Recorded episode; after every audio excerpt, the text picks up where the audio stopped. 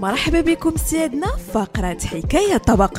وكيف ما عودتكم مستمعينا كل مرة كنقلكم معايا في رحلة الاكتشاف والخوض في أعماق أطباقنا المغربية الأصيلة.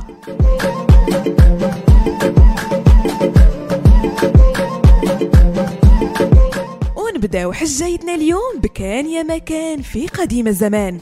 وبالضبط في القرن الثامن عشر دخل هذا الوافد الجديد والقادم من بريطانيا أبواب قصر مولاي إسماعيل لابس الهام ديال الدواء. بعد ما كان عم السلطان زيدان بن إسماعيل مريض بسبب إسرافه في شرب الخمر وصفوا ليه طبيب مسيحي على شكل دواء. ومن ذاك الوقت انتشر هذا الضيف الخفيف الظريف من المحيط المخزني والسلطاني لمختلف القبائل المغربية. بلا ما نخليكم اسيادنا تفكروا بزاف. كنهضر هنا على الشاي المغربي أو لا أتاي كيف كنقولوا ليه بالدارجة. فمنذ أن دخل إلى حياة المغاربة ترسخ فيها على شكل طقس يومي ومقدس.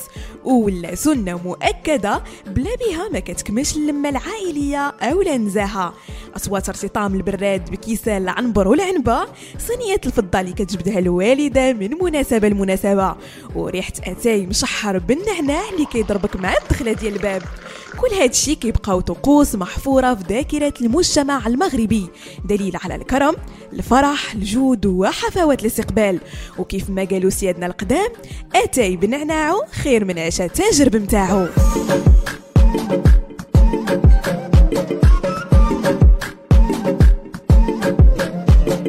ويقال كذلك إن الناس على دين ملوكهم ودين الشاي المغربي لم يكن استثناء. اعتنقه المغاربة عن طيب خاطر وبنفس الفخامة التي عرفها في أوسط السلاطين بحيث تشرف عليه في المناسبات هيئة يرأسها مول أتاي كي تستفوا الكيسان لكي يزيد عددهم على عدد الضيوف في تناغم مع الحافة الدائرية للصينية الفضية التي يتوسطها البراد.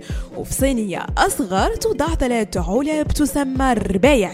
وتضم الربايع الشاي والسكر والنعناع الذي يمكن أن يستبدل بأي نبتة عطرية أخرى بحال الشيبة نعناع العبدي اللويزة أو زهرة الليمون. هكذا بدأت حكاية أتاي من الصين مرورا بأوروبا ووصولا إلى المغرب. يصنع منه المغاربة مشروبهم السحري.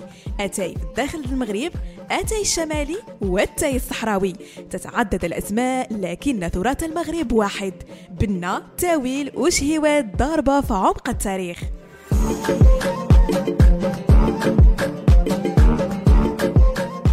وهكذا يا سيادنا مشات خبرتي من الواد الواد وبقيت أنا مع الناس الجواد.